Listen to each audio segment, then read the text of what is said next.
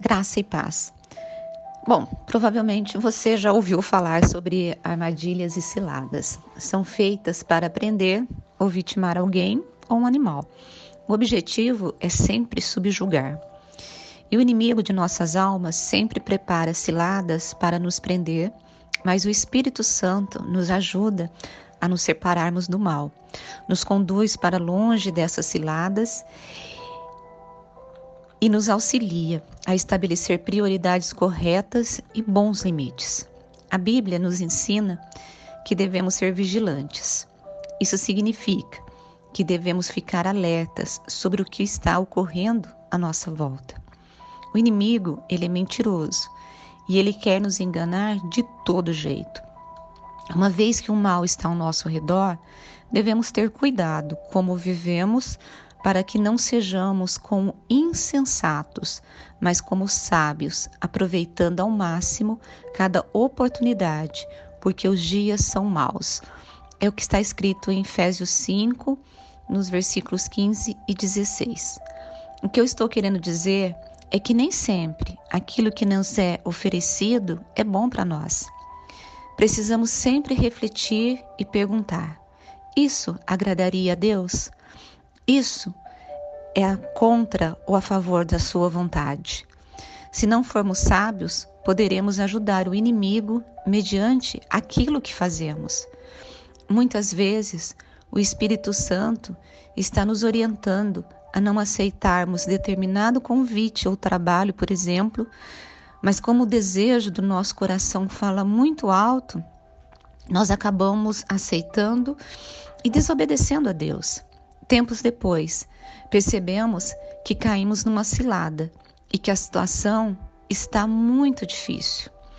Se tivéssemos obedecido e obede eh, ouvido e obedecido ao Senhor, muitas situações que estão nos afligindo hoje poderiam ter sido evitadas. Mas como você ou eu acabamos entrando nesta situação, resta pedir a misericórdia de Deus para que Ele nos ajude a sair deste problema. Qual é o meu conselho?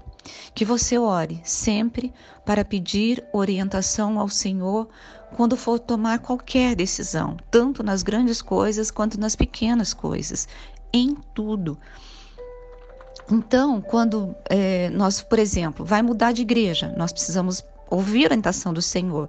Nós queremos casar, né? Você, eu já sou casada, mas você que, por exemplo, está namorando, precisa buscar uma resposta do Senhor para saber se isso é da vontade dele, porque muitas vezes, principalmente em relacionamento, a pessoa ela está tão sozinha e tão carente que ela acaba se submetendo ou escolhendo uma pessoa errada para se casar, tanto no caso do homem quanto da mulher.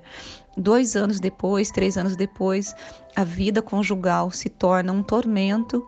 E por quê? Porque a pessoa fez uma escolha errada. Então nós precisamos sempre ouvir ao Senhor.